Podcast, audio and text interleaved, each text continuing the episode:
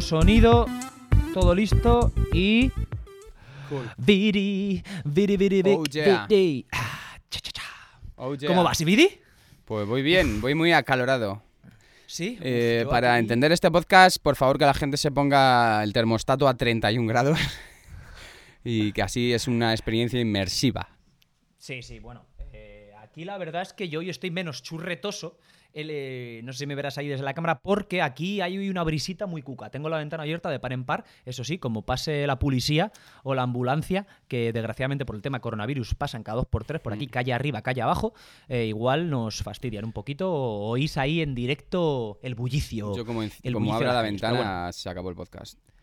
Aquí ya te digo, hay una buena brisita y hará fuera 25 grados, con un solecito estupendo. Así que eh, está genial. Luego iré a darle a la porra seca, iré a darle un poquito al. Explica ¿Al eso porque es que yo, yo de primera no lo he entendido. Sí, al ejercicio, al ejercicio. al ejercicio. Esto solo lo entenderán aquellos, aquellos que, que les, hay- que Es- les gustase explícame la eso. hora chanante o muchachada. Ya, a mí me gustaba mucho y no lo he pillado. O sea, ahora me has hecho ¿no te quedar acuerdas? fatal. No, hombre, no, no, no, no, pero era una de las cosas de las múltiples. eh, Chascarrillos. eh, eh, sí, sí, de los múltiples conceptos estos del, del humor castellano-manchego que tanto popularizaron eh, los eh, Ernestos Sevillas y Joaquín Reyes, eh, Raúl Cimas, etc, etc, Julián. Ayer no sé, qué, no sé qué canal pillé yo por mi plataforma de ver fútbol Eh, eh, eh, ¿Dónde vas? asiática. ¿Eh? ¿Eh? ¿Dónde vas? Que vi Cuidado. los primeros canales, los primeros capítulos de la hora charante, tío. O sea, me quedé. Eso, historia, historia, del, historia historia, de- de- de- del humor y del Y entretenimiento de nuestra audiovisual de la piel de toro. Bueno, sí, sí, posadolescencia, más bien. Sí, sí, sí. Top, top. Cambiaron, cambiaron el mundo de la comedia en España estos tipos. Haremos un podcast hablando de ellos. Uno, Como uno de chiquito. estos días. Fue chiquito y luego ellos. Bueno, bueno, perdón, es que de chiquito se va a hacer un podcast porque chiquito es uno de mis personal heroes. No me o sea, chiquito, chiquito para mí es- eh, le tengo aquí, aquí arriba. Es más, joder, Vidi, es que me picas con temas eh, eso estoy aquí. despectivamente llamados frikis, pero que son de mis favoritos, que son chiquito y el ascenso de los tazos como concepto general y especialmente mi gama favorita, mi subgénero de tazo favorito, que son los chiquitazos. A ver, yo creo que me pilló mayor, pero es verdad que aguantaron muchísimos años, ¿eh? Dios. Por favor, tienes que... ¿No te acuerdas de los chiquitazos? Joder, venga, va. Sí, claro Hablamos de esto un poquito. chiquitazos. Pero, espera, ¿te acu- ¿qué te acuerdas? Dime qué te acuerdas. Pues de las imágenes. Vale, pero entonces, vale, es que, es Pero que yo, claro. no, yo no fui de los que jugué a, a ganar tazos. Tío. Ah, Yo- vale, vale, vale, vale. Te pilló ahí, te Yo pilló estoy en el ya ahí. en, el- en el periodo Vale. este entre canicas Sí. y tazos. Vale, vale, vale. O igual te pilló ya a lo mejor comenzando a echar el bigote también, puede ser, ¿no? Ahí en esa adolescencia, esa edad del pavo. Pues mira, voy a ver de qué año son los tazos, sinceramente. Primera edición Mediado, de, de, de tazos. mediado de los 90. Los chiquitazos, míramelo, pero me tiro el triple. Voy a decirte 93, 94. Va. 95 máximo, venga. Esta es mi habilidad. Mi- Mientras tanto, lo voy contando a la gente, los que, sí, por a- favor, aquellos que no se acuerden. Claro, claro, porque habrá mucha gente que no se acuerde y. y Los yo 90. com- A ver, a ver, a ver. a Sí, ver. sí, sí, no, seguro. Pon chiquitazos o pon tazos matutano, eh, año de lanzamiento. Eh, los chiquitazos era un subgénero eh, que, creaba Matu- que creó Matutano a partir de los tazos originales, que era una especie de pastillitas de plástico muy finitas, eh, a partir de las cuales se generaba un juego en el que tenías una, una torre y tú con tu tazo le dabas a esa torre en la parte de arriba y si se daba la vuelta al tazo que tenía dos caras, te lo llevabas y jugabas con tus amigos en el recreo. Te entraban dentro de las bolsas de 25 pesetas, la peseta, la moneda antigua, para aquellos hispano hispanohablantes no españoles, para aquellos hermanos latinoamericanos que ojalá nos estén viendo, era la peseta era la moneda que había en España antes del euro, por si son jóvenes. Entonces mía, a ver, eh, así- había así bolsas bueno, eh, Viri, vamos a ver, acuérdate que esto que quieres que hagamos otro pod del hecho de que hace 20 El años de que dejamos de tener la peseta, claro. Eh, hace 20 años, es decir, hay adultos que no han conocido la peseta en sus manos verdad, o la han tío. utilizado. La cuestión está en que eh, estos tazos fueron un exitazo, venían en las bolsas de 25 pesetas, eh, de cuarto de euro, podríamos hacer el equivalente hoy, aunque en realidad serían 15 céntimos de euros, una cosa así, y eh, te tocaban ahí. Eh, luego te podías comprar en el kiosco posteriormente, te podías comprar el portatazos, muy mítico también, que era como un tubo de plástico duro para meter todos los tazos. Entonces, como fueron tal éxito, empezaron a sacar co- subcolecciones, otras otras colecciones más allá de los originales que eran de los Looney Tunes. No nos, ha- no nos olvidemos. Entonces, eh, mi subgénero favorito eran los jodidos chiquitazos. En un momento dado había un programa en Antena 3, de nuevo, Hermanos Latinoamericanos, Antena 3 es un canal de la televisión pública española que hasta la llegada del cable eh, formaba parte de la parrilla básica de cinco canales en España. Entonces, en Antena 3, no sé te acordarás que había un programa mítico, eh, inicialmente presentado por Pepe Carroll, llamado Genio y Figura, en el cual se contaban chistes y había una especie de competicioncilla y de ahí salieron algunos contadores de chistes que luego hicieron una pequeña carrera. Eh, de hecho, el único que todavía hoy se le se- es conocido, o conocida en este caso, es la gran o cuestionable Paz Padilla.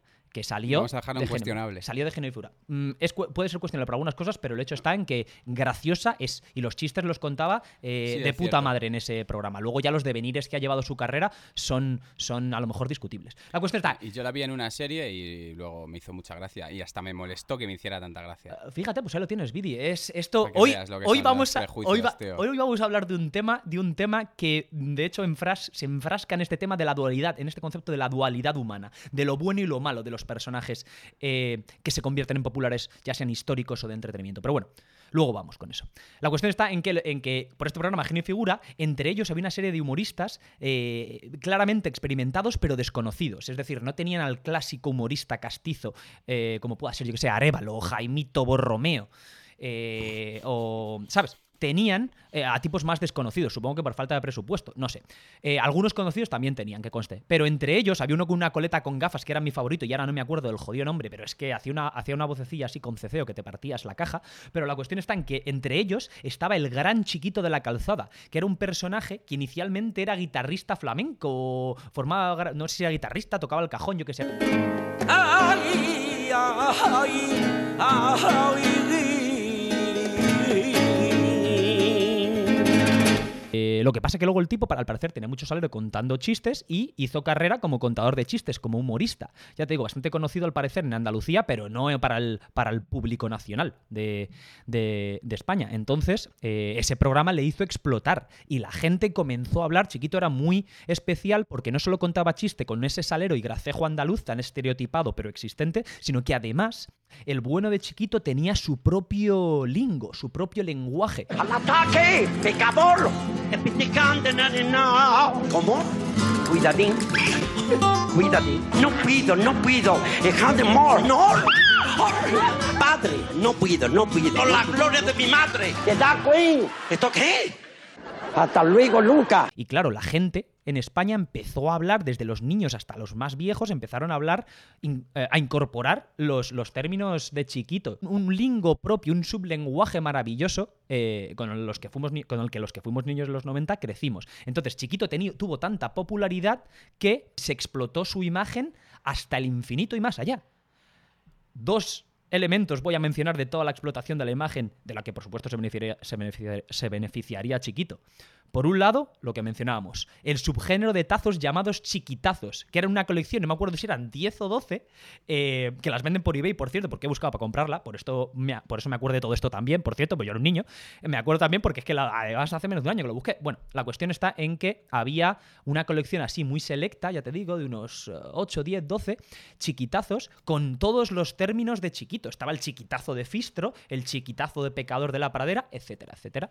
Y esa era mi, mi gama favorita de tazos, por eso lo guardo en el corazón. El segundo dato que voy a dar, un poquito, pues para terminar con la, con la gran historia de Chiquito, que desgraciadamente mm, falleció recientemente, eh, es que Chiquito fue protagonista de no una, sino dos películas.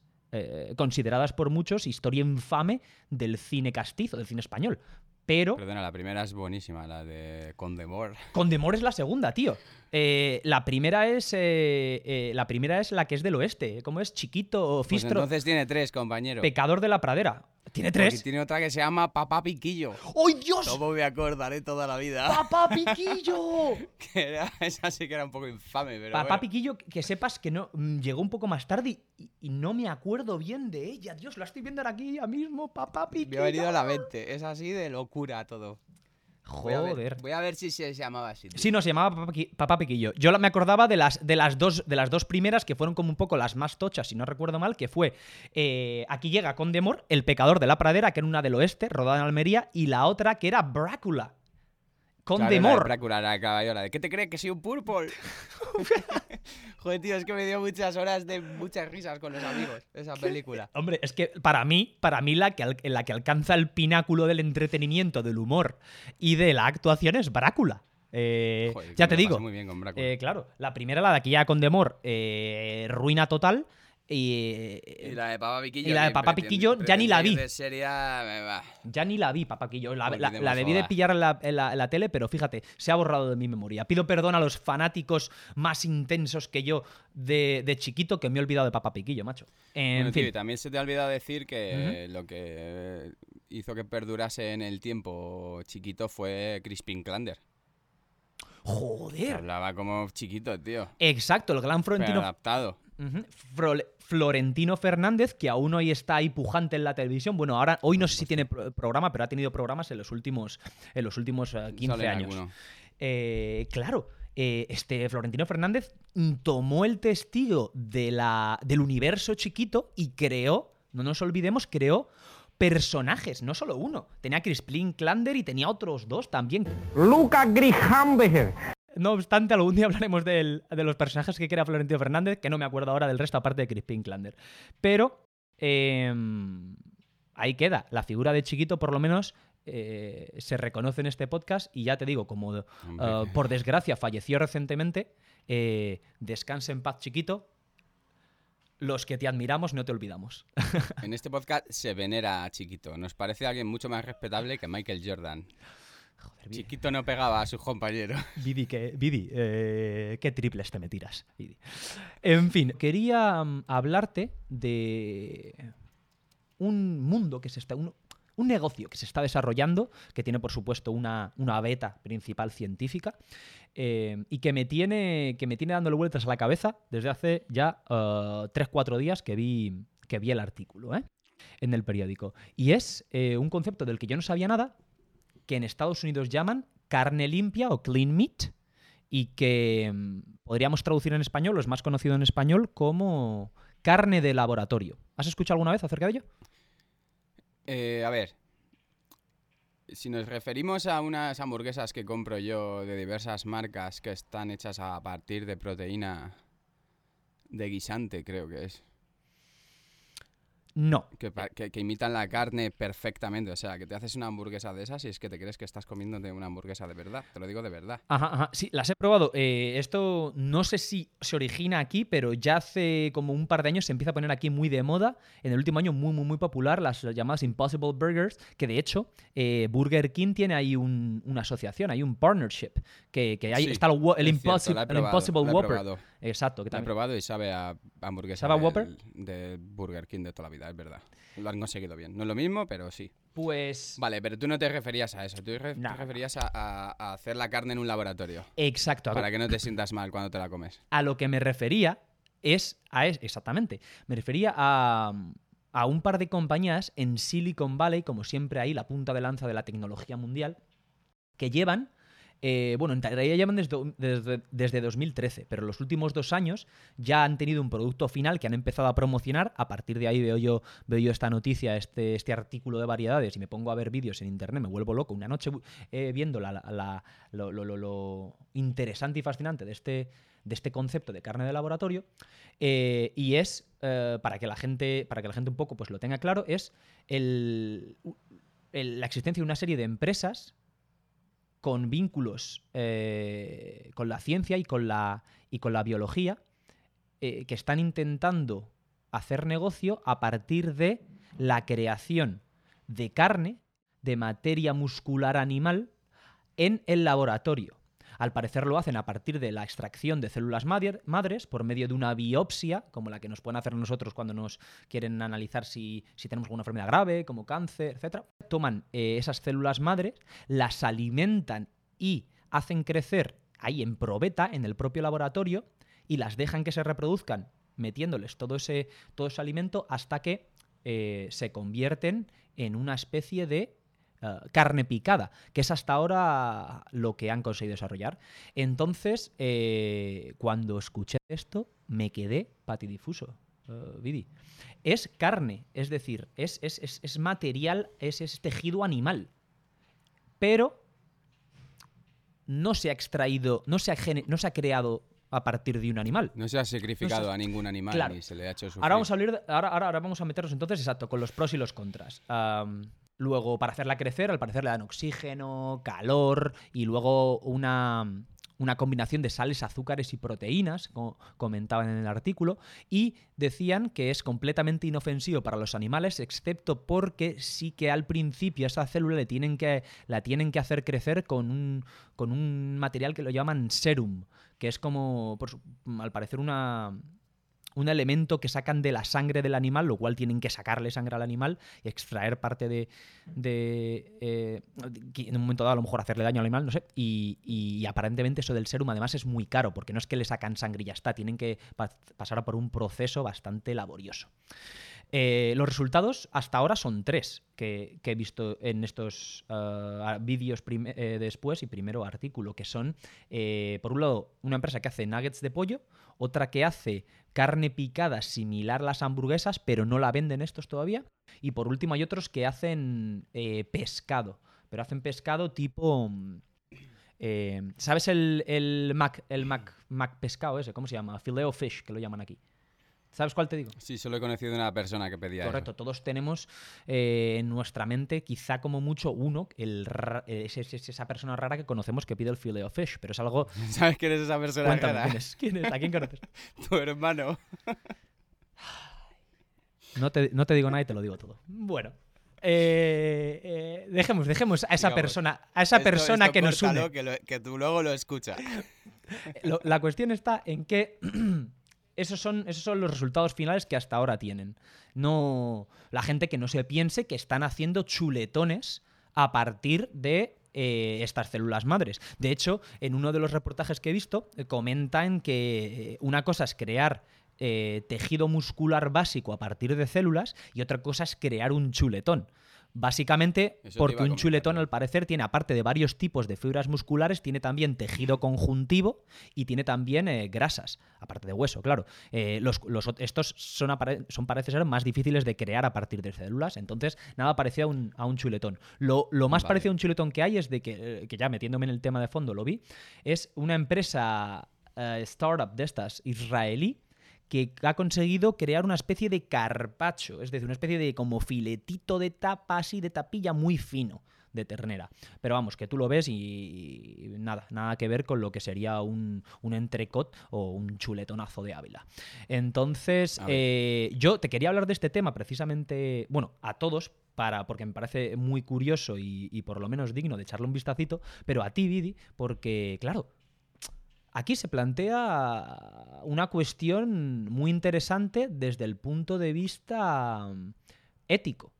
Eh, Vale, tengo varias cosas. cuéntame. ¿cuál sería tu opinión? Te- la pregunta que te voy a hacer, déjame que te haga la pregunta. La pregunta que te voy a hacer pregunta. es, y luego te hablo de los dos problemas principales que le ven esta gente que se los ven. Eh, eh, tú, Yo es que lo veo poco práctico. Eso de primeras te lo vale, digo. entonces, Dada la situación actual. Mi, de- mi pregunta es, mi pregunta sería la primera. Como persona que eres que estás eh, en un proceso, podríamos decir, de transición hacia el vegetarianismo, ¿no? Porque tú estás intentando, que lo hemos hablado, eh, comer menos animales o, o incluso... No, esa- de hecho ya no como carne desde hace más de un año y el pescado. Correcto, entonces estás ahí en esa transición. Pero sí como huevos y leche y, y todo. Entendido, entendido. Entonces, eh, por eso eres un sujeto maravilloso al que hacerle esta pregunta. Eh, cuéntame, Sí, bueno. tú desde el punto... El hecho está en que, aparte de lo que he mencionado, el, el- el- el ulti- el pro principal es que pueden crear materia cárnica animal proteica sin, sin, sin um, perpetrar ningún sufrimiento en los animales. ¿Qué opinas tú? cosas. ¿Crees, ¿Te parece válido o no? Cuéntame. Lo que. Peta, oh, perdón, última cosa que te digo. eh, lo que- PETA, PETA A ver, a ver, lo ha aprobado. PIRE, PETA, ¿no? Eh, En España, la Asociación Esta de los Animales, que hace tantos eventos y, y se mete con bueno, los pues taurinos. esos tendrán bastante más información. PETA lo aprueba, ¿eh? ¿no? Hay un vídeo. Mira, si PETA llegó a denunciar que en el World of Warcraft mataban a los animales indiscriminadamente y como deporte, Jodo. a los Jodo. jabalíes de pixelados, y esto les parece bien. Pero bueno, mis preguntas son, la extracción esta que me has contado del serum, se hace una vez y ya a partir de esa se puede obtener infinito. Buena pregunta, buena pregunta. Entiendo que no. En el documental no hablan específicamente. Te dicen que, es si caro. Es que si tienes una granja de bichos para sacarles el serum, estamos en las mismas, ¿me Muy bien traído. No lo especifican. Ellos hablan de lo, de lo Vale. laborioso y, y caro que es obtener este serum. Porque es algo muy único. Claro. Encima. Encima. O sea que sería algo exclusivo para la gente que tenga pasta y se lo pueda te permitir. voy a decir más, dado que, de que- dado que te veo, mm, has, has dado pie al segundo, Un nugget 15 pavos. has dado pie al segundo problema. El primero, el primero ya lo, lo- lo- lo acabo de mencionar. eh, el segundo, bueno, perdón, el primero no lo he mencionado. El segundo problema, problema principal que ellos le ven, los que lo están haciendo, es el precio. El la primera hamburguesa que crean, hace ya te digo, en 2013, les cuesta, calculan, unos 330 mil dólares. Posteriormente, los de esto ya de 2018 que he visto, hablan de que consiguieron reducir inicialmente el precio del, del- de la libra, el medio kilo de nugget para hacer nuggets de pollo, a 19 mil dólares. Y lo último, que, lo último que hablan de reducción de precio es el medio kilo para hacer nuggets de pollo de nuevo a 7 mil la libra.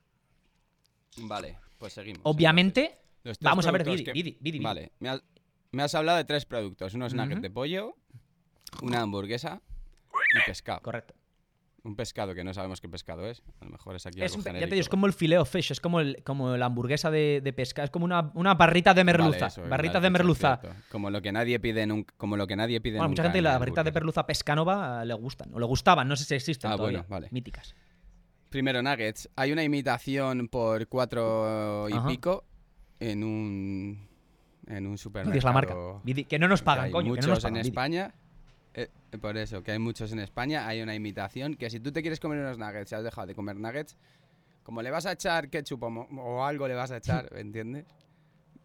Lo importante es el rebozado, realmente, para creértelo. Te lo crees. Yo me los hacía al horno y te lo crees. Ya los dejé de comer porque me aburrieron. Pero eso, esos son unos nuggets a cuatro y pico, no a 300.000 euros. Luego, la hamburguesa. ¿Qué me has dicho? El otro producto es la hamburguesa. Te he dicho que hay imitaciones. eh, vamos, que hay. Han hecho unas sí, hamburguesas increíbles que son completamente Ujú. vegetales y que ah, parece que tienen sangre. Yo las he probado de todas las marcas, te lo Ajá. prometo, es increíble. El pescado. eh, merece la pena por ese tipo de tú, pescado. Por comerte unos palitos de pescado. A mí el del McDonald's me parece lamentable, te, te lo digo. Es sacarle el serum a Eh, los animales. Me parece demasiado dinero y demasiada investigación, demasiado tiempo para y, de- y- y sacarle el serum a los bichos estos, que me tienes que aclarar lo de si a partir de la gota principal todo bueno, es te lo tengo que aclarar yo, te lo tienen que que aclarar no. los de la empresa. A mí sí que- me que son los dices- que no lo dicen. A mí, cuando me las has empezado a contar la historia, he pensado, joder, imagínate que vuelves a la barbacoa. Unos torrendos, un chuletón, una chuleta de cordero, tío. Lo que a lo mejor podría echar yo de menos. Vidi. Unas costillitas barbacoa, efectivamente. Pues a lo mejor eso sí, me dices, mira, mira qué bol de torrendos eh, de laboratorio. Te digo, pues a lo mejor hasta me los como. Pero no, para unos nuggets o una hamburguesa que ya me los puedo comer ahora mismo, por mucho menos pasta. No, claro. no ¿Sabes qué pasa? Que ese... Otra cosa es, que se me ha olvidado, otra cosa es que eso realmente te aporte, eh, la- ¿me entiendes? Las proteínas Sí. de la carne. Cosa que no te hacen Esto, estos claro, sucedáneos. esto, este es uno de los puntos fuertes de esta gente también. Es que tú al final estás alimentándote de, de carne, de tejido animal, y por lo tanto te estás llevando esa. Te estás llevando ese aporte proteico. Y esas proteínas que se supone, esos ah, aminoácidos que no existen en las De plantas. hecho, ese es el punto fuerte. Ese es el punto. Eh, sí, sí.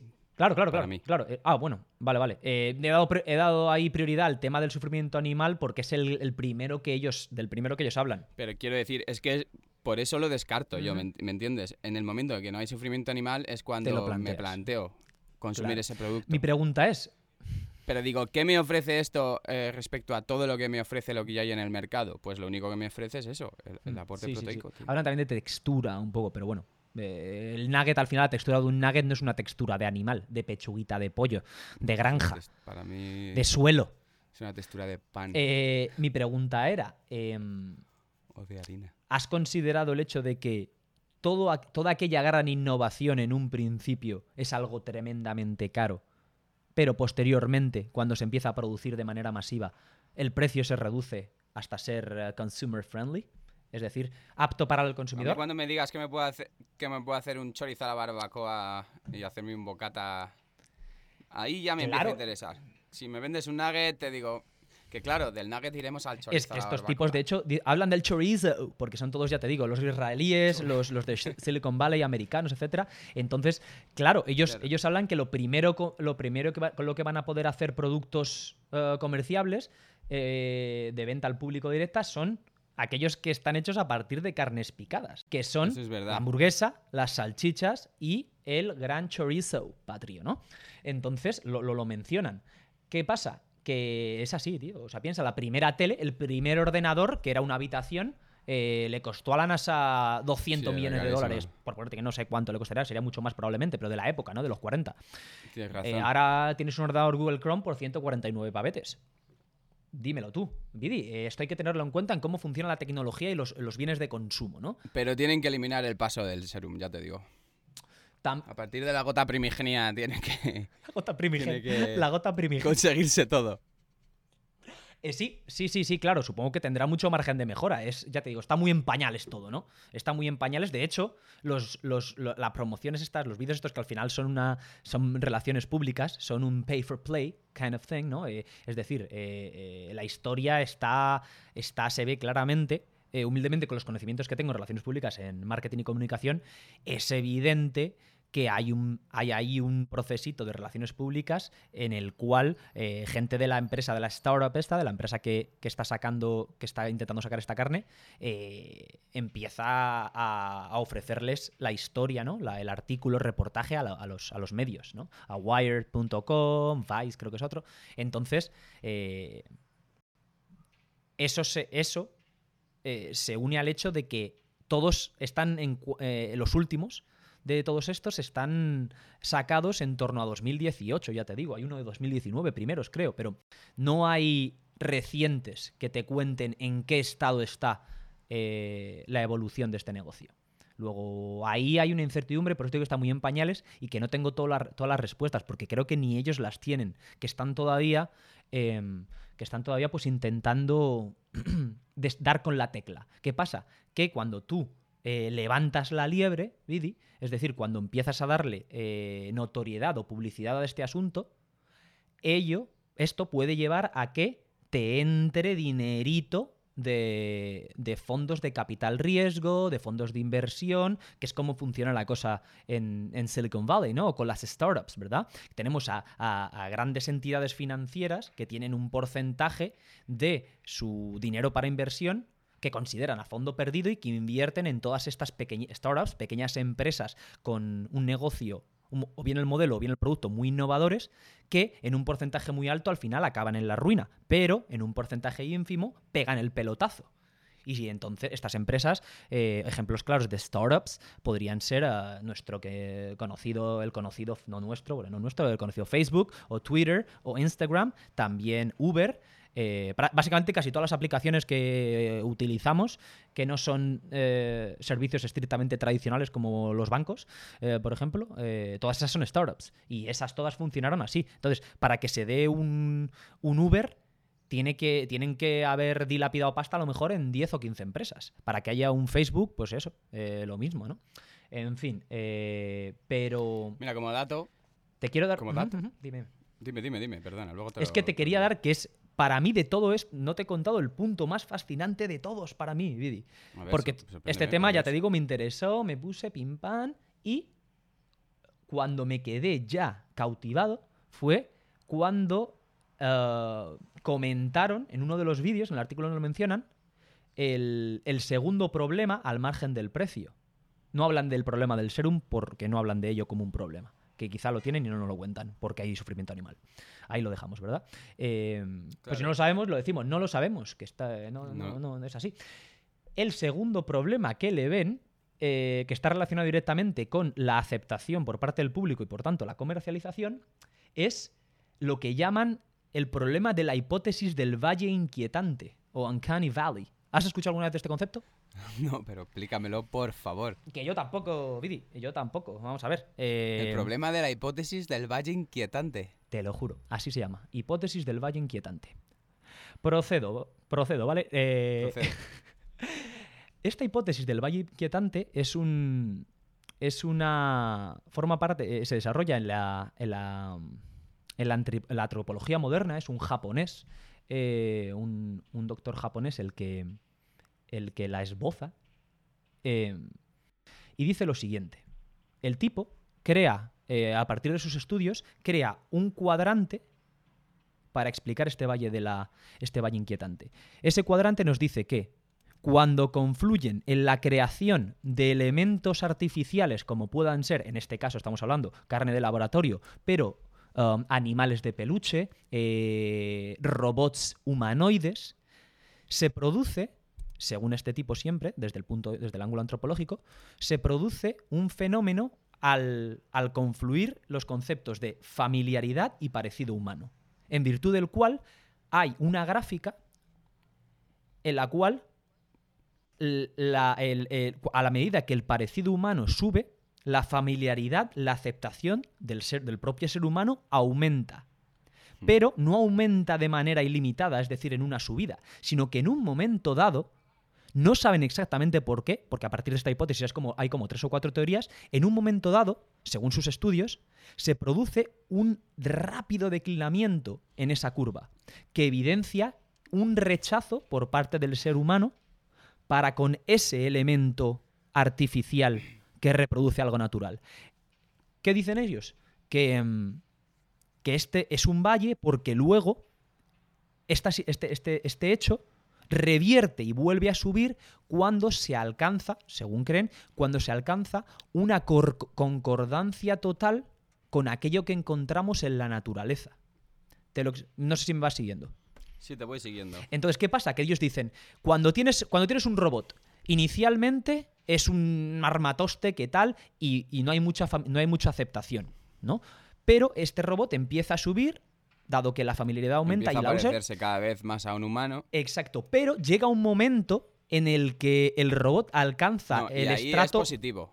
Y ahí es Exacto, positivo. ahí Cuando es empieza positivo. a parecerse a un humano. Cuando empieza a parecerse, exacto, cuando empieza a parecerse un humano, desarrollar funciones humanas, etcétera, va subiendo. Pero llega un momento en el que ese, en el que ese robot eh, se convierte en un humanoide y nos produce un rechazo intenso. Es lo que experimentamos, según ellos, cuando vemos el clásico. la clásica muñeca esta japonesa que es como parece como un humano y se mueve así, y la gente siempre dice, uff, qué grima me da. Sí. Exacto. Esto es a lo que se, esto es a lo que, esto es a lo- explicado. esto es a lo que se refiere. Entonces, cuando se produce ese, ese efecto grima, vamos a llamarlo nosotros aquí, efecto en grima, plan cuñado, como tú siempre dices, en plan a andar por casa, hermano putativo, se produce un- una bajada, dicen ellos, y un rechazo brutal por parte del ser humano que solo revierte cuando ese humanoide pasa de ser como de plastiquete grimoso y se convierte en algo indistinguible, que podría ser, obviamente, esto ya es una, como decimos, es una hipótesis, no está basada especialmente en la parte en hechos reales.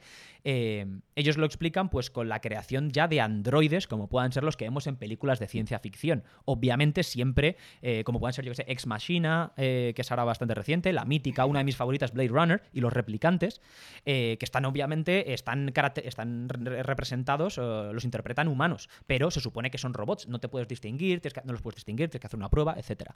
Por eso ellos hablan de esa subida y hablan de un valle, ¿verdad? Un valle sube, baja. Ah, le dan diferentes explicaciones. Ellos lo relacionan con, con los mismos procesos ah, cerebrales que nos hacen el, el sentir atracción sexual del hombre a la mujer y de la mujer al hombre. Hay determinados elementos, esto no se lo he oído alguna vez, hay determinados O del elementos... hombre al hombre y de la mujer a la mujer. No, en ese, este- en esto no valdría Ah, para... qué bien. No valdría, claro, no, no valdría No, mira, para... Me ha encantado ser boca chancla porque así me lo explica. No, pero ¿sabes por qué no valdría? Eh, porque ellos hablan en términos eh, estricta y únicamente de reproducción. Según, según la teoría- las teorías de los biólogos, eh, comúnmente aceptadas, eh, los procesos químicos que se producen en nuestra cabeza para que, que, que- que se manifiestan como deseo sexual en realidad o como amor en un momento dado, en realidad simplemente son, están encaminados a un objetivo. Claro, La supervivencia. reproducción, eh, al apareamiento. Y te- por eso no entraría, no podríamos decir que en este caso entra las, eh, la homosexualidad, porque nos guste más o menos, la homosexualidad eh, es, mm, en términos naturales es imposible que garantice la supervivencia. Con esto no queremos decir que seamos homófobos aquí, Vidi, que quede claro, ¿A ¿verdad? quién nos gusta? ¿A quién nos gusta la homosexualidad? Estamos abiertos. Estamos abiertos. Esa, gracias por, por matizar. Eh, siempre con cariño hacia la comunidad LGTBQ. Solo faltaba. Encima, en este que estamos en el, mo- en el mes del, en- orgullo. Y del Pride, Pride Month. Entonces, eh, por un lado lo explican de esa manera, por otro lado también eh, hablan de, del sentimiento de rechazo que nos produce eh, los muertos. Ya sea una persona, un, hombre, re- una persona recién fallecida, o por ejemplo un miembro, ¿no? Vemos una mano ahí inerte y nos da muchísima grima. Dicen que de ese, es ese tipo de reacciones químicas que se producen en nuestro cerebro la que nos, las que nos um, llevan a, a este valle inquietante. La última que dan es cómo, eh, por medio de nuestros sentidos, rechazamos alimentos o elementos a nuestro alrededor que puedan tener agentes patógenos. Eh, por eso, ¿no? Por eso, eh, pues las cosas que estén podridas, las cosas que tengan mala pinta, ¿no? A veces hay cosas que tienen mala pinta y nuestro instinto nos hace rechazarlas. Es simplemente un, un- otro mecanismo, otro mecanismo natural para, para garantizar, como tú bien decías, para garantizar la supervivencia. Eh, luego resulta que lo pruebas y aquello es ambrosía, canelita en rama, ¿verdad? Así Pero que Nuestra, nuestra educación estúpida también. Que si no vemos la otro- manzana perfecta, no la cogemos. Exacto, pintada ahí.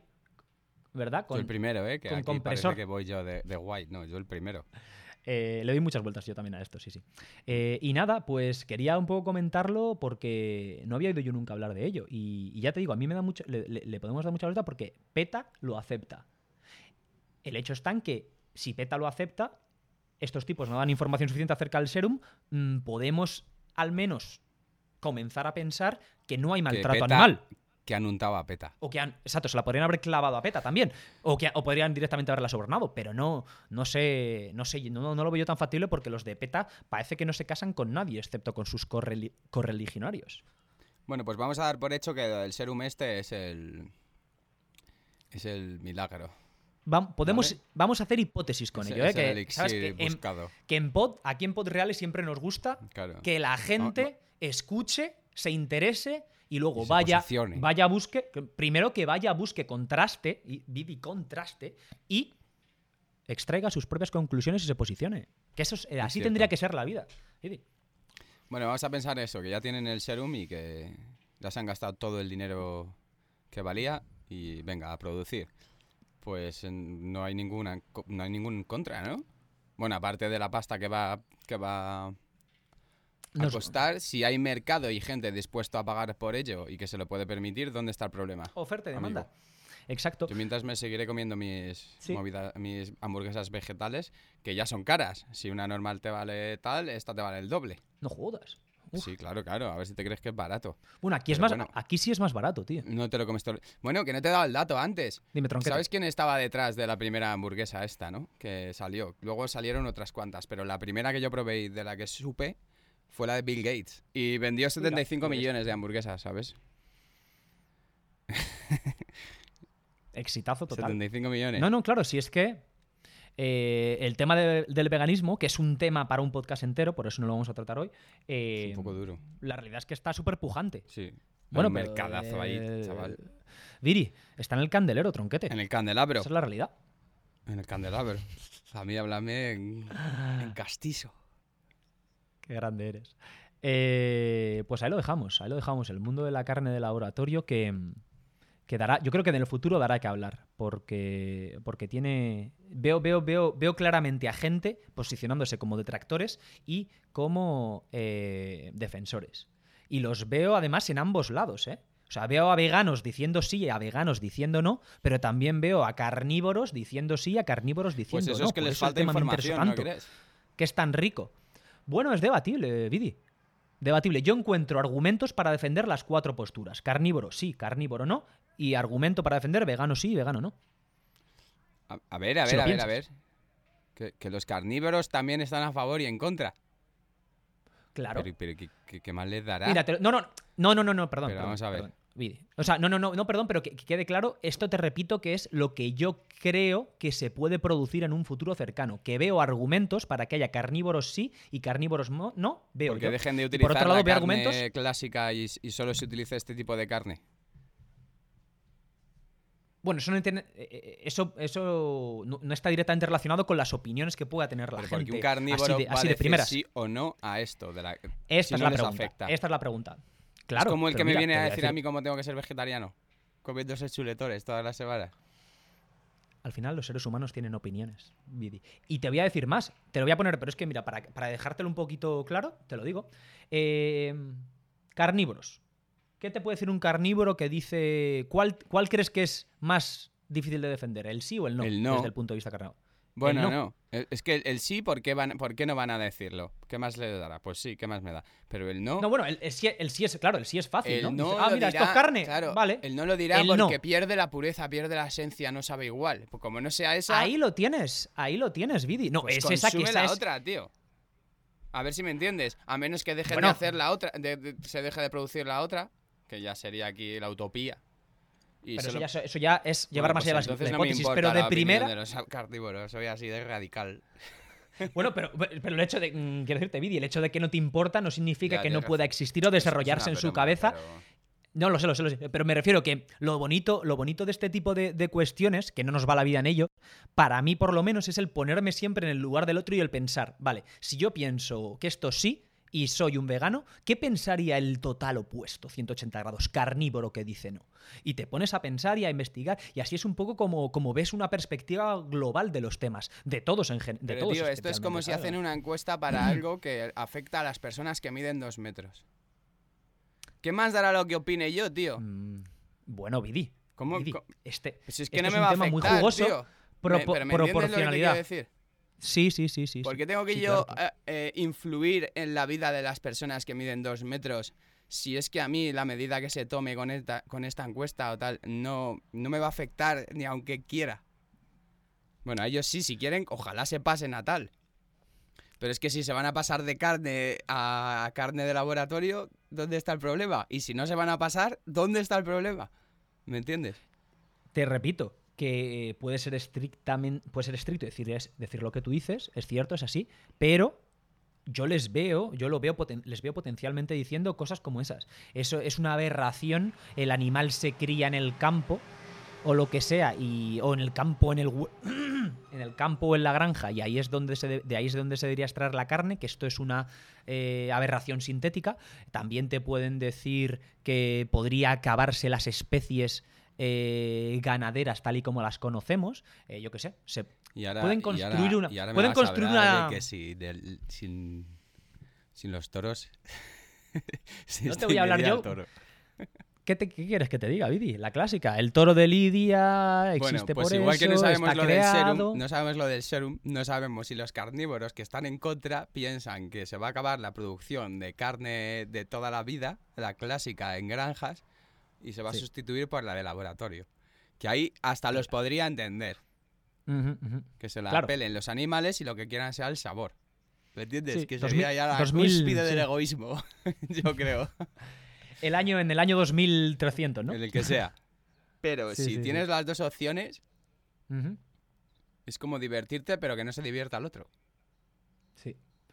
Otra ventaja, y ya cerramos con ello, que daban estos tipos era que eh, la ganadería, tal y como la conocemos en 2020, en esta, en, en esta época de globalización en la que vivimos, es tremendamente dañina para el medio ambiente y el crear este tipo de carne de laboratorio eh, es ínfimamente menos dañina en términos de agua- gasto de agua, gasto de terreno, gasto de energía y gasto de materia prima, de alimento. Que esa es otra, Eh, acaba con la industria Es un ganadera. punto muy fuerte para Acaba con la industria ganadera. De nuevo, dualidad, dualidad de la, ¿Eh? del ethos. Ya. No, du- la dualidad del ethos Ya humano, no lo positivo toros, y lo negativo. El resto de ganado. Claro, ¿Eh? eh, de, algo, muy- de algo muy positivo para el medio ambiente es algo tremendamente negativo para comunidades enteras de personas eh, las cuales viven en torno a la ganadería. En España tenemos el ejemplo claro, ¿verdad? En Estados Unidos, imagínate, con la cantidad de carne vacuna que producen. Eh, Pues eso. pues ahí lo dejamos, para que la gente se quede ahí y, y piense y, e interprete. Mientras- Interprete lo que quiera y Mientras se come unas chuletitas a la barbacoa. de lechal, chuletita de lechal, con mollita, con, Con dos- palito y mollita. Con los cuatro deditos. Oh, qué ricas, eh. Bueno, perdón, Vidi, no te quiero poner los dientes largos. No, no, me dices que ya no comes. Yo ya perdí el síndrome de abstinencia hace mucho tiempo, tío. lo tuve, eh, lo tuve. Joder, que sí, ¿Sí? lo tuve, sí. Jodo, Ya me acuerdo de los torrendos y poco más, eh. qué grande. Ay, Vidi. Otro tema que, que también es de esos, de esos que están ahí, A ver, eh, calentitos. otro tema. eh, que viene en este caso de, de lo que de- de- de- como consecuencia de lo que se está produciendo en Estados Unidos que hablamos hace un par de pods del tema de la conflictividad social aquí por el racismo por el trato a las minorías Eh, creo que ha llegado a España la noticia de que eh, han empezado a derribar estatuas de líderes confederados en su mayoría, ¿no? Sí, que sí, son sí. Que son muy ofensivas para la gente para la gente negra porque los líderes confederados eh, eh, lideraban la parte del sur de Estados Unidos que en un momento dado quiere escindirse del norte y provoca una guerra civil. Eh, sus motivos principales, pese a que haya muchos que lo intenten defender también desde, desde ese propio sur, el motivo principal es que los estados del norte querían abolir la esclavitud y estos del sur, que tenían montada su vida y su economía eh, a partir de la, de la producción ah, agropecuaria utilizando esclavos, es decir, granjas, tabaco, algodón principalmente, dijeron que mis cojones, que aquí los esclavos, eh, los negros son inferiores y como son seres inferiores no se, debe de darle, no se les debe dar la libertad y, compararlos con, con el hombre blanco. Repito, lleva una guerra civil en la que se matan, yo sé, 700.000, un millón de personas, una locura. Eh, hablaros un día de la guerra civil que como eh, persona que aprecia la historia es, es muy la guerra civil estadounidense es muy interesante desde el punto de vista histórico sobre todo desde el punto de vista de historia militar porque se producen una serie de avances tanto en la medicina militar como en las estrategias y eh, la tecnología de armamento fascinantes pero bueno no es el tema entonces por eso muchos de estos eh, eh, muchos de estos eh, generales confederados eh, a los cuales se les eh, erigieron estatuas que, que son ofensivas para los negros, pues han empezado a ser, a ser eh, tiradas. Las han empezado a derrocar. Entonces, eh, en esta vorágine de, de tirar estatuas, pues eh, se ha metido algo más polémico, que es el también derrumbamiento, el también eh, bajada, tirada, ruptura, destrucción de estatuas eh, de Cristóbal Colón. ¿Te suena? ¿Has visto algo en la prensa española algo? Pues no lo había visto, Ajá. Bueno, pero voy a echarle un pues- vistazo porque me quedé un poco loco. Sí, sí, sí, pues han empezado a, intentar derruir, eh, a intentar tirar estatuas de Cristóbal Colón, a tirar, de hecho, eh, estatuas de Cristóbal Colón, porque aquí en Estados Unidos, en los últimos años, eh, se ha producido un fenómeno de eh, odio o de ataque brutal a la figura de Colón por parte de eh, descendientes de los pocos que quedan de los nativos americanos y también de aquellos de otras razas no nativas que están en contra de el- lo que según ellos es un genocidio perpetrado eh, por los colonizadores europeos con los, con los nativos americanos, llamados por los europeos indios, ¿no? O Y, indígenas. Y Colón fue el precursor. ¿O qué? Co- bueno, Colón. Eh, primeramente, hablemos de por qué la, de por qué eh, la estatua de eso Colón es- está eso ahí. es lo que quiero ser, porque que quiero saber Claro. por qué lo centralizan en Colón. No es que yo esté emitiendo un juicio de valor, de valor. Ajá, ajá, ajá. Te cuento. eh, la figura de Colón, o sea, la- la esta- las estatuas de Colón, primero, eh, están ahí, están en muchos lugares de, de Estados Unidos por dos motivos. El primero es que eh, recientemente, a principios del siglo XX, con la llegada de hordas de inmigrantes italianos, principalmente del sur, del antiguo reino de las dos Sicilias, es decir, la zona de Nápoles, la Campaña, eh, la Calabria y Sicilia, eh, estos tipos, estos, estos inmigrantes italianos, fueron tratados como ciudadanos de segunda, directamente pues segregados y minusvalorados y como consecuencia ellos empezaron a buscar una, una- un valor identitario que los conectase con Estados Unidos y con las Américas, que les permitiese entrar a formar parte del grupito, ¿verdad? ¿Eh? Hmm. Entonces, eh, allá por los años 20, recurren a la figura de Colón como la mayoría sabemos, Colón, pese a que no hay certeza absoluta de dónde nació y se crió, los historiadores están en su mayoría de acuerdo en que nació y se crió en Génova, exacto. Eh, que para empezar, Génova no era, ah, no, estaba- no era Italia per se, porque eh, la historia italiana es más compleja que eso. Entonces, pero bueno, está lo que soy Italia al final. Eh, era una, en realidad era una ciudad-estado. Italia estaba dividida en, en- en ciudades-estados y en república, en pequeñas comunidades autónomas, si se quiere, en pequeños territorios, más grandes que ciudades, que peleaban entre ellos y que, que tenían dinámicas de, de políticas, de intercambio económico, de mm, eh, poder, con guerras y con, y con lucha, etc. Bueno, entonces toman a Colón y lo, eh, y lo eligen para, para ser el símbolo, ¿no? El símbolo que conecta América con, eh, con Italia. Y, y que les permite a ellos un poco tener ahí eh, territorio moral para convertirse en parte de la nación estadounidense de la, que todos los inmigrantes vienen y se unen para crear un nuevo modelo de sociedad. ¿no? Eh, a esto además también se le une que la primera biografía moderna de Colón, eh, que la publica un, un- tipo llamado Washington Irving, al parecer, eh, la primera en inglés, en lengua, en lengua inglesa, pinta, una, pinta la figura de Colón, pues si no precisamente real, sino más adornada, más fantasiosa y más novelesca, que no cuenta, eh, solo cuenta lo bueno y encima lo exagera o lo adorna y deja un poco de lado lo malo, que lo tiene también.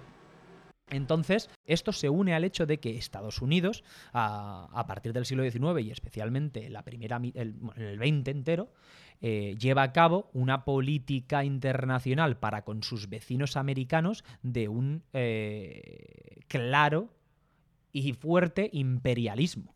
Eh, la llamada doctrina Monroe, de la que podríamos también dedicar un podcast entero, que decía, por parte del gobierno federal estadounidense, se resumía con la máxima América para los americanos. Los estadounidenses desarrollan en el siglo XIX, sus, teóricos desarrollan un- una idea del, del destino manifiesto que tienen los estadounidenses para liderar al mundo y por tanto es perfectamente normal que a sus vecinos del sur pues los dominen, los subyuguen y los influencien a placer, porque es su destino que se lo ha dicho Dios. No sé si te suena esto. Eh, si no te suena, pues es básicamente lo que ha dicho todos los jodidos imperios que ha habido en la eh, eh, humanidad. En fin, el español, por supuesto, como, como el resto.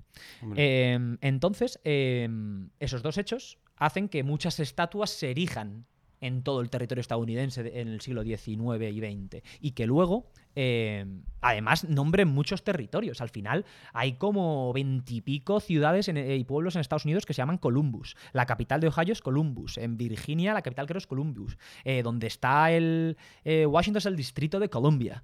Colombia, ya en- sin ser Estados Unidos, es un jodido país dedicado a Colón. La palabra.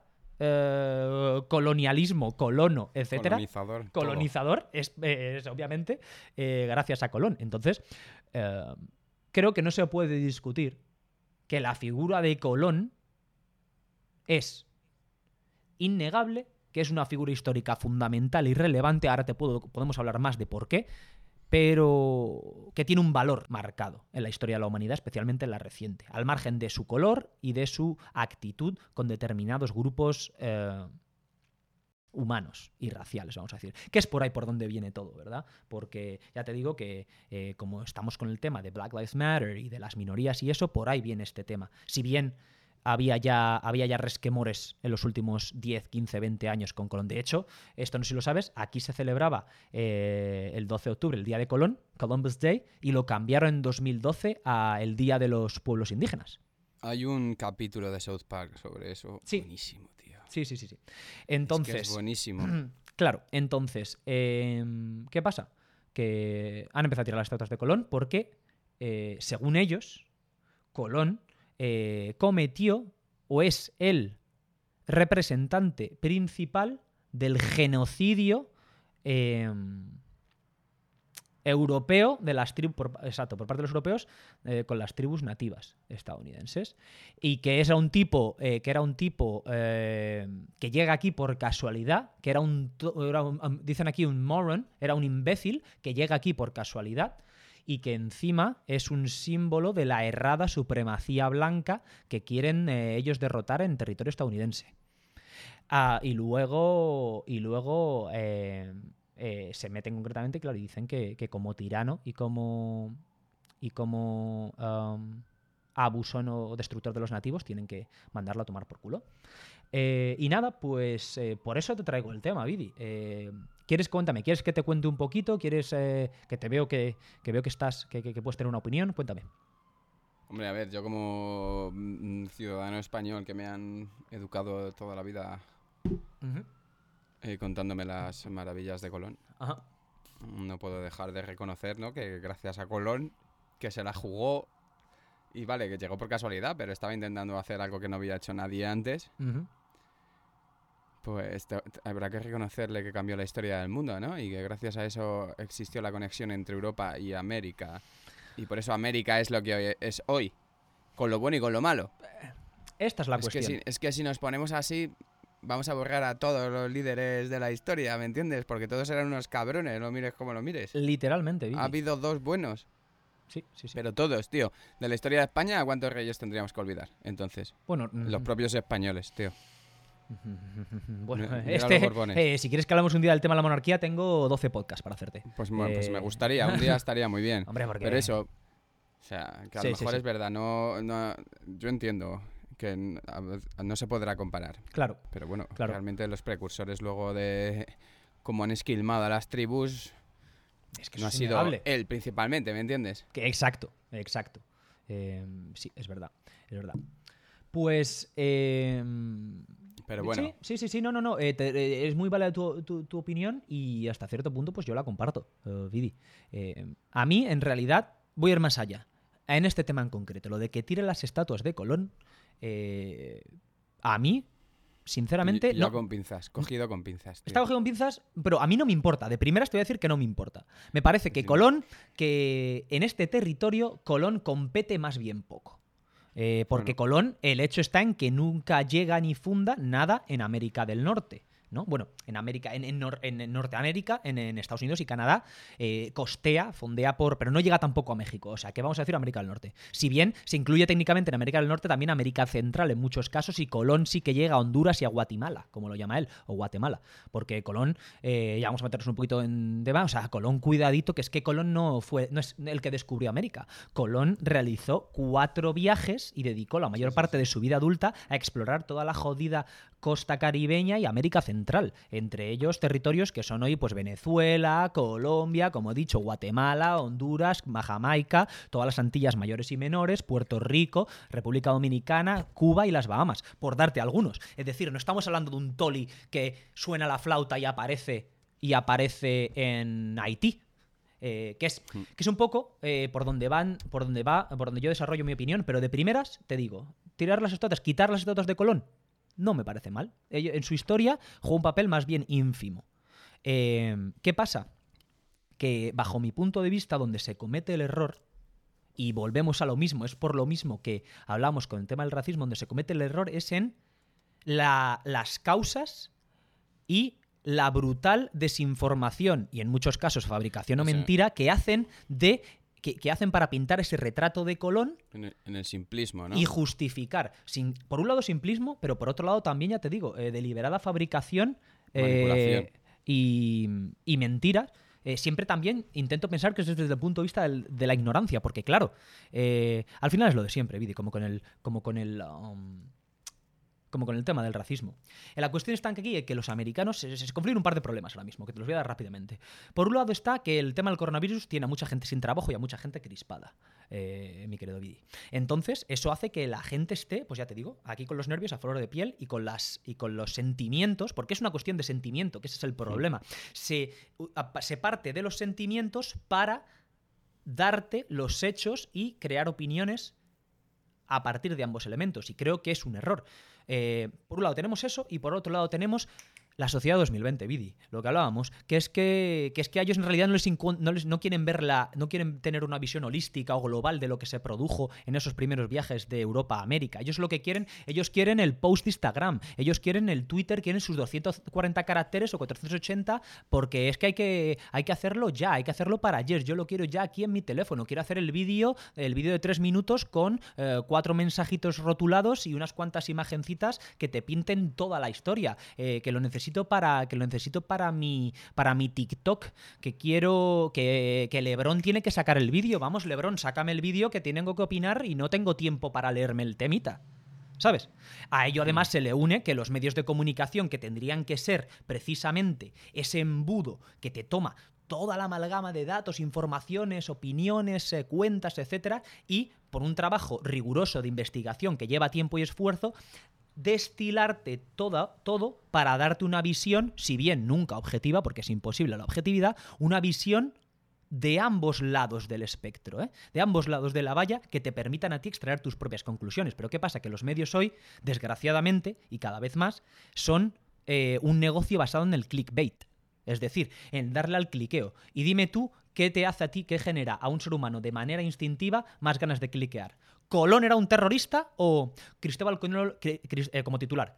¿Colón era un terrorista o Cristóbal Colón sí, era, una un personaje tremendamente complejo del cual no sabemos mucho, que hizo muchísimas cosas que son buenas y malas y que como consecuencia se debe analizar además con perspectiva histórica y se debería hacer un estudio global para poder determinar si es bueno o malo y aún así no se podría Bueno, si hacer. eso es el titular directamente no entra, Alex, tío, pero te entiendo lo que quieres decir ¿Sabes? perfectamente. Esto es una exageración. Siempre estamos aquí hablando un poco desde la chanza ya, porque al final tienes que reír de este tipo de cosas. El clickbait Por- es lo peor, tío. Claro, entonces, eh, al darse esos hechos, pues eh, se dificultan mucho las cosas, Vidi. Y a mí personalmente, como, como soy un. Como, como me gusta la historia y me divierto mucho, eh, y en su momento me leí los diarios de Colón, me leí la breve relación de la destrucción de las Indias de Bartolomé de las Casas, que es otra de las cosas que también pues, me encabrona un poquito porque toman cuatro datitos de Bartolomé de las Casas para construir la leyenda negra española, Mm. de lo que podría, mm, hablaré luego a lo mejor un poquito a ver si me da tiempo. Eh, entonces, esto es lo que se produce. Eh, y, y creo que está tremendamente errado. Y voy a ir punto a punto de por qué hay errores. El primer punto y principal por el que hay errores es cuando mm, se dice la frase: Colón era un hijo de puta porque era un genocida. Ahí ya, de momento, pum, las alarmas te saltan. Y digo, pero bueno, vamos a ver, vamos a ver. Vamos a ir pasito a pasito aquí, eh, gringoide, eh, colorado sin colorear. Vamos a ver. Eh, explícame, el, el primer error fundamental. ¿Qué significa genocidio? Eh, ¿Te has ido al diccionario a buscar lo que significa genocidio? ¿Te has ido a la definición que da la Organización de las Naciones Unidas sobre genocidio? Porque si lees esa definición y luego te vas a comparar los datos que tenemos de Colón, escritos de su propia mano, si bien sus eh, diarios se pierden y luego se, trans- no, los diarios se pierden hasta hoy, no existen y lo que tenemos son las transcripciones de cuando sí existían. Precisamente la más famosa de, de Bartolomé de las Casas, que lo hace ah, póstumamente, es decir, Bartolomé de las Casas, que es, otro, es uno de los elementos de los elementos aquí de disyuntiva que tengo en esta gente principal, es que el jodido Bartolomé de las Casas eh, no conocía a Colón, Vidi. Es decir, no llegó, es coetáneo de Colón cuatro años.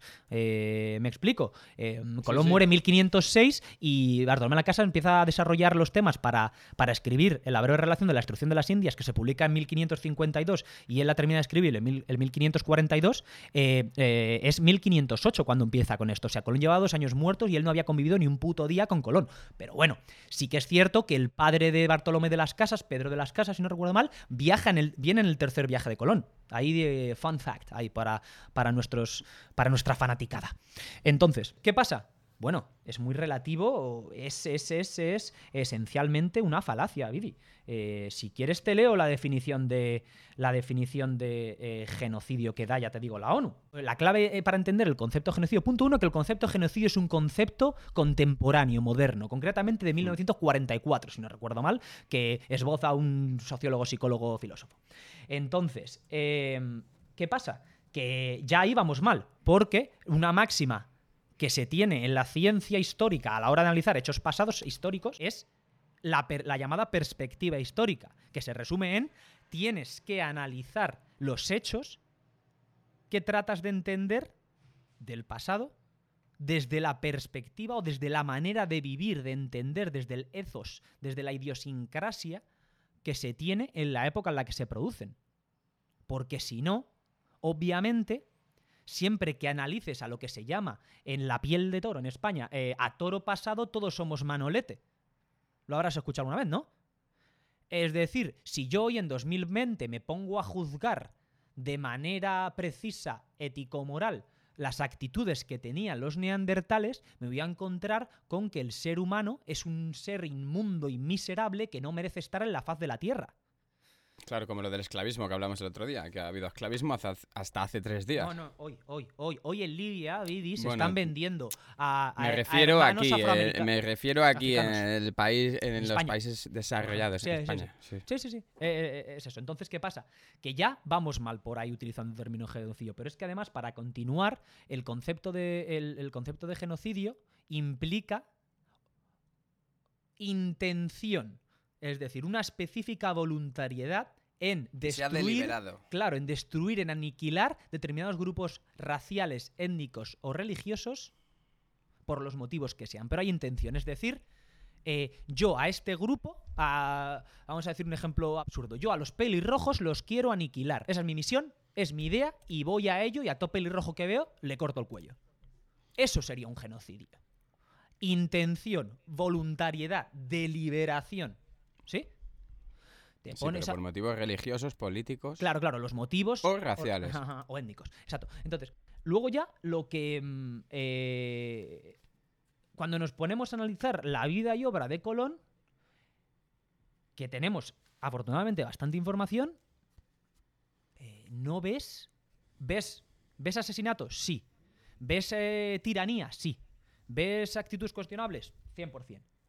Pero di- perdóname, genocidio no ves. Y quiero aquí, además, hacer una pequeña ampliación, no solo sobre Colón, sino sobre todo eh, sobre la colonización española, que creo que es muy importante hacer, eh, especialmente si nuestros hermanos latinoamericanos, o mis hermanos latinoamericanos, Vidi, nos están escuchando, es esa idea que se tiene todavía por ahí en algunos lugares de que los españoles cometieron genocidio con los indios, que es muy importante, esa es una idea que tiene directamente que quedar anulada. Y te voy a decir por qué, pero no porque yo lo diga o porque yo pueda pensar que, por cierto, quiero que quede aquí claro vídeos, no sé si te comento en ocaci- en una ocasión, pero yo no me siento particularmente español. Yo creo que soy un habitante del planeta Tierra porque no creo en las naciones creadas por los hombres. Pero Lo sé, lo sé. Lo has dicho ya, de hecho. Ajá. Entonces, eh, desde esa perspectiva lo digo. O sea, que es que me la suda que si los españoles hubiesen cometido genocidio, pues serían unos genocidas. Y no pasa nada porque hay genocidios eh, en España, habría genocidios en España, ah, los ha habido en, en Oriente Medio, en Asia, en Alemania, en las Américas. eh, es la historia de la humanidad. En África, por supuesto, es la historia de la humanidad. ¿Sí? Pero no es el caso. Y te voy a decir, ¿quieres saber por qué no es el caso, mi querido Vidi? Al margen de, de identidades nacionales burdas y para mí obsoletas, porque no creo en el concepto nación o de Estado-nación que nos viene de manera tan reciente en el siglo XIX, que del que podríamos hablar, ¿no? De la, de la conformación de la las identidades nacionales eh, Mm. europeas, que ya te digo, anquilosado para mí, obsoleto. Eh, por tres razones, ¿vale? Bueno, por una razón que tiene tres, tres ejes, ¿sí? Los españoles, a diferencia de otros colonizadores posteriores, véase los franceses, los portugueses, los ingleses o los, Los holandeses, ingleses. exacto, eh, los españoles, Integraron. mi querido Vidi, desde el jodido primer momento, al margen de determinadas tropelías que se puedan cometer desde el primer momento, sus líderes, su élite, los que parten el bacalao, mi Vidi, dicen despacito, ¿qué está pasando aquí? Cuando llegan noticias, te voy a explicar, cuando llegan noticias del, descubri- del, descu- del descubrimiento del pasaje hacia las Indias, que creo que Mm. a ellos les hiere mucho que digan descubrimiento, porque te dice la típica, los indios ya estaban aquí, los nativos americanos estaban aquí. 100%, 100%. Eh, a mí me gusta hablar de revelación, porque en realidad uno de los valores principales de Colón, que es de lo que se olvidan, es que Colón no fue el que descubrió. Colón fue el primero que, si se quiere decir, tuvo los huevazos así de, De ti- de viaje. tirar, no solo de hacer el viaje, Vidi, de ir y de volver para contárnoslo. Ah, Es decir, sabemos, existen pruebas, y esto es verdad, de que tanto eh, pueblos escandinavos mm, llamados Hmm. generalmente vikingos, como, Vikingos. ajá, como eh, comerciantes africanos o del imperio mandinga, en lo que es hoy Mali, hay vestigios, hay, hay pruebas que nos hacen pensar que llegaron a costas americanas. El problema está en que o bien no volvieron directamente, o si volvieron, no sabían ni dónde estaban ni qué había pasado y jamás lo contaron. Entonces, Colón es el primero que, vuel que va y que va y vuelve para contarlo. Pero es que no va una vez, no va dos, ni va tres, va cuatro veces. La primera especialmente importante porque primero va por una ruta siguiendo los vientos alisios y luego lo que demuestra que era un navegante por lo menos mega jodidamente top es que regresa cogiendo corrientes diferentes. Coge los vientos del oeste y sigue una ruta opuesta a la que había seguido antes. Eh, pasando ataque de gota que lo deja tarambana para el resto de su vida y además dos tormentas que casi destruyen los dos barcos que les quedaban maltrechos porque la Santa María encalla en las costas de Cap Haitien en lo que es hoy Haití. O sea, no estamos hablando, y ahí ya un poco pues te dices, joder, es que, es que manda, pues no estamos hablando de un imbécil que llegó por casualidad.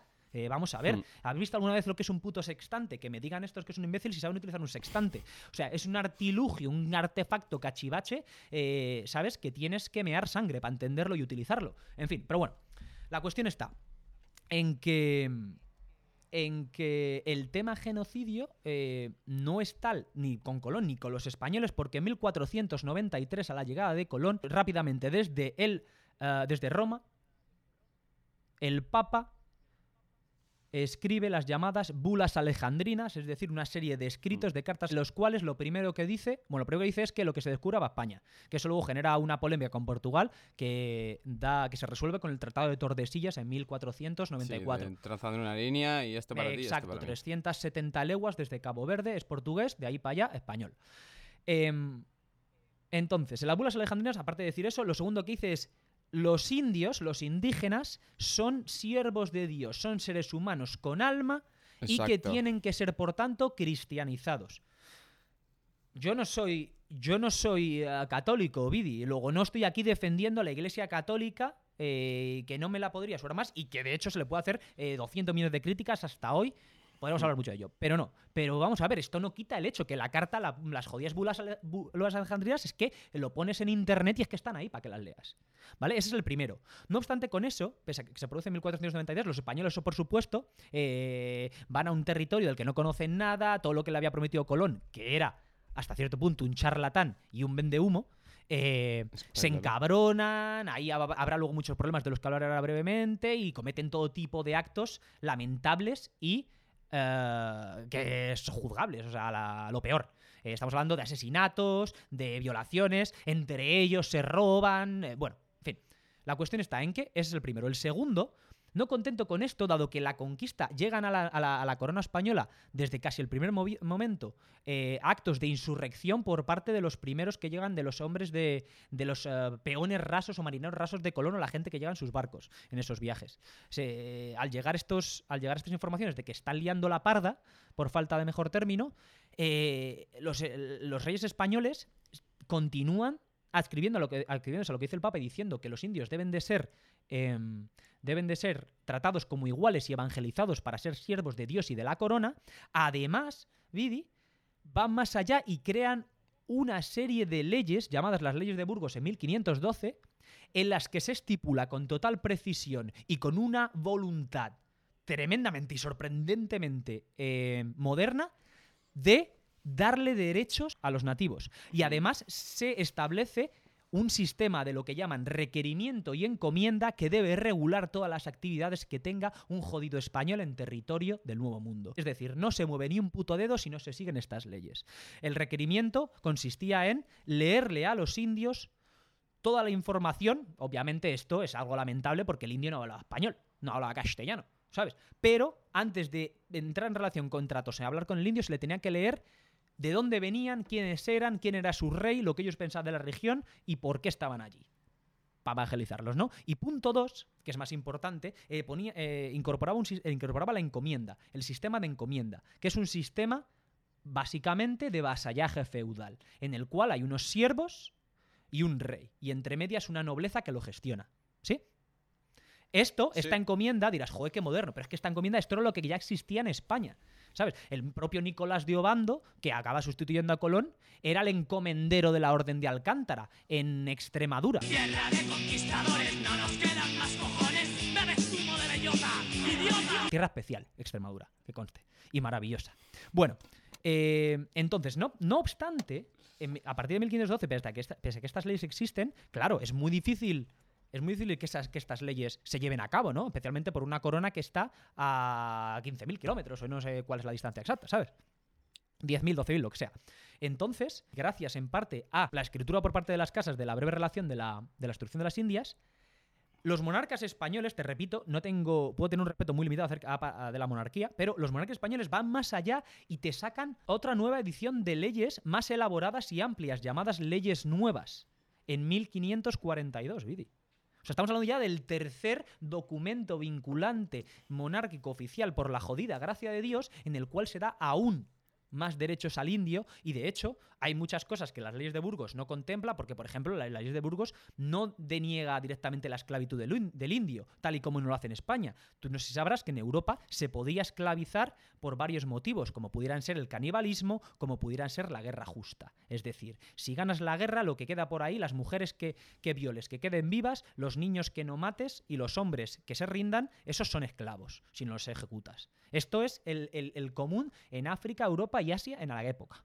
¿Sí? Sí, sí. Joder. Eh, va más allá en las. eh, de hecho, va más allá porque en las, en las leyes nuevas, que tienen un nombre larguísimo, tiene como tres líneas, las leyes nuevas, estas de 1542, ahí se dice que los indios no podrán ser esclavizados bajo ningún motivo. Aunque sean caníbales, aunque sean lo que tú quieras, no se les puede esclavizar. Son siervos de Dios y, por lo tanto, tienen que eh, tener el estatus que tienen los vasallos españoles. ¿Qué pasa? Que obviamente, claro, es mucho cuando llegan allí eh, los españoles. Hay, hay, hay infinidad de casos, ya te digo, de delitos y de tropelías, pero porque es desgraciadamente la historia de la humanidad. Porque esos, esas tropelías, esos delitos, se producían también en otros imperios, como por ejemplo el jodido imperio incaico, erróneamente llamado incanco, que en realidad sería quichua, o el imperio azteca. Esto estaba a la orden del día en cualquier comunidad desarrollada y amplia de seres humanos que pudiéramos llamar imperio. ¿Sí? Entonces, eh, mientras tanto, por cierto, tenemos a los portugueses, los ingleses allí, pues, eh, haciendo su colonización a su manera, haciendo lo que se les pone en la punta del nabo, que lo pueden hacer también, pero no hay ningún tipo de voluntad por legislar y por hablar de derechos y de manera de ejecutar la colonización a ese nivel social, que es por lo que vemos la demografía que vemos hoy en los territorios eh, de la Nueva España, que hoy son naciones independientes, con, y en los territorios que son hoy Estados Unidos y Canadá, ¿verdad? Por eso se produce ese mestizaje, porque claro, eh, desde el origen es muy diferente lo que se quiere hacer. No hay, por supuesto, lo primero es el oro y, el, y, las riquezas. Eso no hay ningún problema, porque repito, es la historia de la humanidad y es la realidad.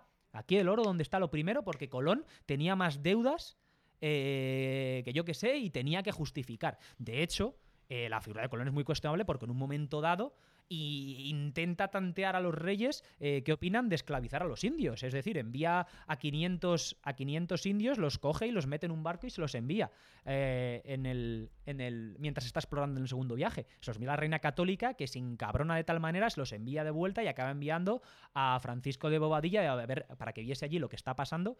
Tipo que, por cierto, algo muy importante, Colón como, geno- como no genocida que es, encima a Colón se le detiene en un momento dado de América por la falta de...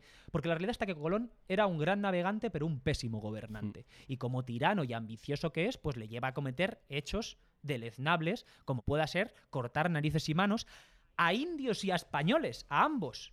¿Sabes? Lo que pasa es que estos, los- la gente aquí en Gringoland solo te dicen que se lo hacía a los indios, no te dicen que se lo hacía a los españoles. Que de hecho, por, el, por porque se lo hiciese a los españoles, es por lo que la reina, aparte de por llevar a los indios, se encabrona, manda a Francisco de Bobadilla, el cual hace un informe que lleva a que Colón sea detenido con sus hermanos y su hijo y llevado con cadenas, con grilletes, a España a ser juzgado por los reyes. Eh, en ese juicio, aparte de meter en la cárcel por seis semanas, que es lamentable que solo se lleve eso, pero además lo importante es que pierde todas sus posesiones y Colón es destituido como virrey, se cuestiona su identidad como el almirante de la mar océana, ese título tan rimbombante que le dan, y se le reduce... Muere la ruina, además. Mm.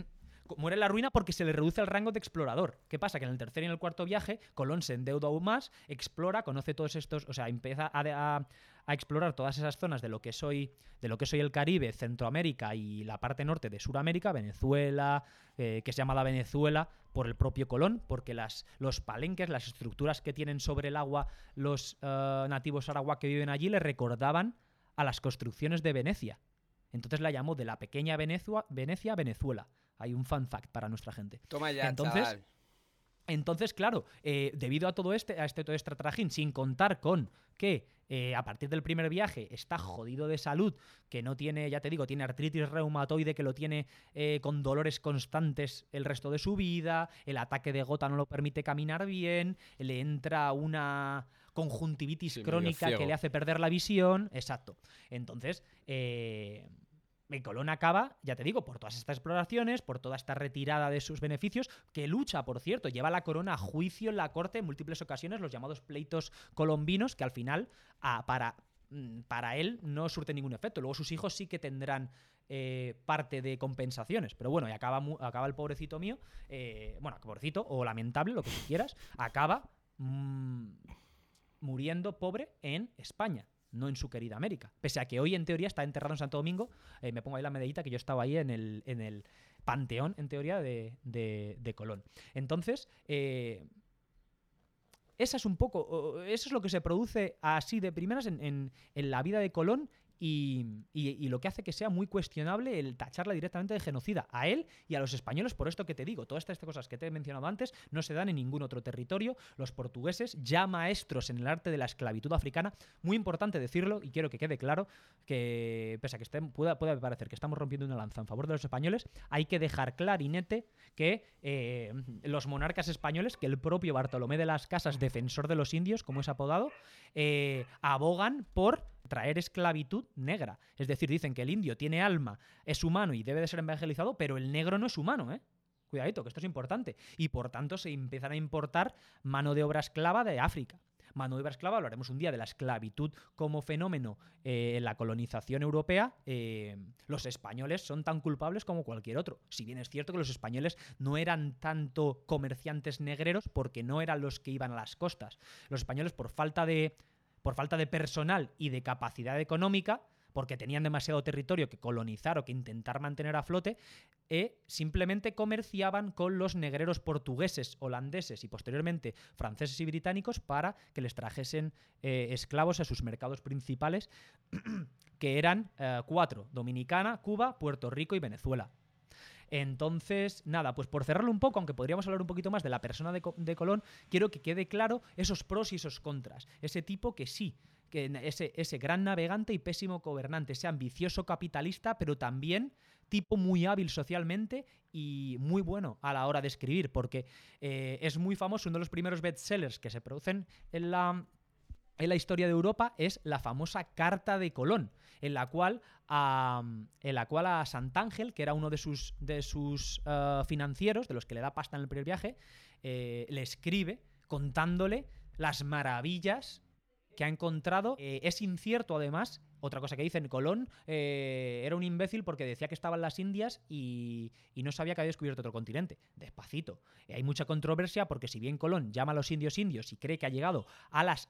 que no cree que ha llegado a India, ni a China, ni siquiera. Él cree que ha llegado al Zipango, a lo que es hoy Japón, y a las llamadas Indias ah, orientales, por eso llama a los indios indios, pero luego empieza a eh, poner nombre a un montón de territorios que bajo su punto de, vis- de vista eran desconocidos. Por eso tenemos, ya te digo, hoy Venezuela, Cuba, Guatemala, las Bahamas, etc. Estos territorios, las Antillas, todas las Antillas tienen esos nombres Guadalupe, Trinidad, dados por Colón también. Es decir, el Golfo de Paria, en lo que es hoy, en lo que Venezuela, Surinam, todo eso lo, lo denomina Colón como tierra ignota, o sea, eh, eh, lugares que no que no existían en, el, en los mapas europeos y como consecuencia es más que discutible, según los expertos, no según yo, que Colón muriese pensando a pies juntillas y ciencia cierta que simplemente eran las Indias lo que le había revelado revelado o descubierto.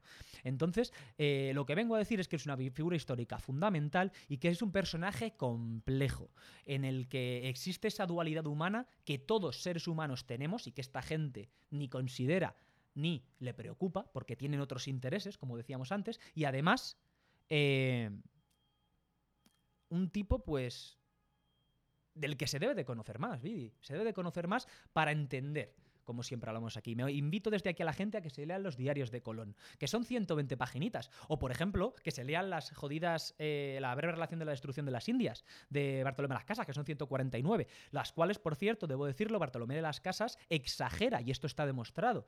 Las tropelías que cometían los españoles con los indios, no hay duda, eh, luchaban contra ellos y a los que se resistían los quemaban vivos o les cortaban el cuello y si violaron a sus mujeres y toda la historia. Pues lo sabemos de hecho porque uno de los regalitos que se traen al margen del tabaco, los, los pimientos o los tomates, eh, es la sífilis que se traen. El propio, el propio Martín Alonso Pinzón, capitán de la, de la Pinta, en el primer viaje de Colón, muere en el 93 en territorio español de sífilis. Hay que tenerlo en cuenta también eso, ¿no? Que, que se produjeron intercambios sexuales desde el primer momento y por eso ese mestizaje es desde el minuto uno. Y, y nada, eh, sé que me estoy extendiendo mucho y quiero dejarlo para otro día. Eh, un poco otro cariz de la figura de Colón, que es el que nos ofrece el gran JJ Benítez, grandísimo, uno de mis autores españoles favoritos, que es un tipo muy de la teoría de la conspiración, que ha sido muy criticado y ha sido... eh, directamente llevado a juicio y todo porque eh, a, a muchas veces no ofrece pruebas y, y- y elabora teorías de la conspiración eh, brutales como por ejemplo la existencia clara de los ovnis o la no llegada a la luna también en este caso para Colón habla él, hay un documental maravilloso que invito a la gente que vea que se llama El secreto de Colón de un programa que tenía en la 2 hace muchos años llamado Planeta Encantado JJ Benítez que Me has participó picado, eso tengo que verlo ya, tío. Joder, ¿te acuerdas que salió tanto en La Rosa de los Vientos? Este JJ Benítez, que conste que le conozco y supe cono- le conocí en mi adolescencia gracias a ese ser humano que nos une a ti y a mí, que has mencionado antes. Entonces, eh, tiene, un, tiene un documental que se llama el, secreto de Colón y según él elabora toda una teoría con diferentes informaciones que dice que Colón sabía ciencia cierta que existían las Américas y por tanto por eso tomó las decisiones que tomó y por eso nunca se rindió. Bueno, eh, la teoría está está desestimada por muchos y hay cosas que son, cuanto menos porque no da la fuente, dudosas, pero es, es ese cariz también conspiratorio que como gran personaje de la historia mundial Colón tiene. Y invito, e invito a la gente pues que, que hagan toda esta investigación, que lea un poco y que por favor, si os puedo pedir una cosa, no os creáis absolutamente nada de los videitos de dos, tres minutu- minutejos de Democracy Now, Revolution Now, de su puta madre en bicicleta, que vemos en Instagram, en Twitter, etcétera, que seleccionan datos así, elegidos con intención, no te cuentan toda la historia completa y desgraciadamente te hacen posicionarte con opiniones que son erradas. Chicos, abrid la mente, tomaos el tiempo y el esfuerzo, que es lo que merece la pena, que además es divertido, y si luego odiáis a Colón, os parece una figura lamentable, pues está, yo es que de hecho, eh, ya os digo que estoy de acuerdo hasta cierto punto, pero figura histórica fundamental, para mí no hay ninguna duda. Y luego poneros el Y capítulo de South Park y os alegráis la vida. y ya la que la vida porque allí obviamente Os se podéis parten posicionar. la- claro, se parte la boya de color y de toda la historia. Eh, así que así que nada, Vidi. Y yo creo que con esto lo vamos a dejar. No sé. Pues más que nada porque me estoy derritiendo, tío. He dado un bajón en la segunda parte, pero es que yo creo que de 31 he pasado a 35 grados, tío. Madre mía. Madre mía, Madre de mía. verdad. Bueno, pues entonces ahí lo vamos a dejar. Eh, nada. eh, una cosa más que quiero decir, si quieren en realidad ah, profundizar en el tema del genocidio y quieren de verdad, quieren de verdad amargarse, eh, les doy una serie de nombres. Les doy a eh, la tribu Hutu en Ruanda, por ser la más reciente, en 1994. Les doy eh, Milosevic en Yugoslavia, en 1993. Les doy Enver Pasha en 1914 en Turquía, o les doy el tan conocido eh, Adolf Hitler en la Alemania nazi entre el 30 y el 45. Si de verdad quieren saber lo que es un genocidio, les invito a que vayan y vean eso. Y eso se lo diré también a los gringolandios que me encuentro por aquí, sea cual sea el color de su piel, eh, para que un poco tengan una opinión más global y formada. Y con esto, Vidi, eh, nos despedimos. ¿Te parece? Pues digamos adiós. Bueno, muchachos, como siempre os decimos aquí, llevad cuidado tronquetes y nos vemos en el próximo pod.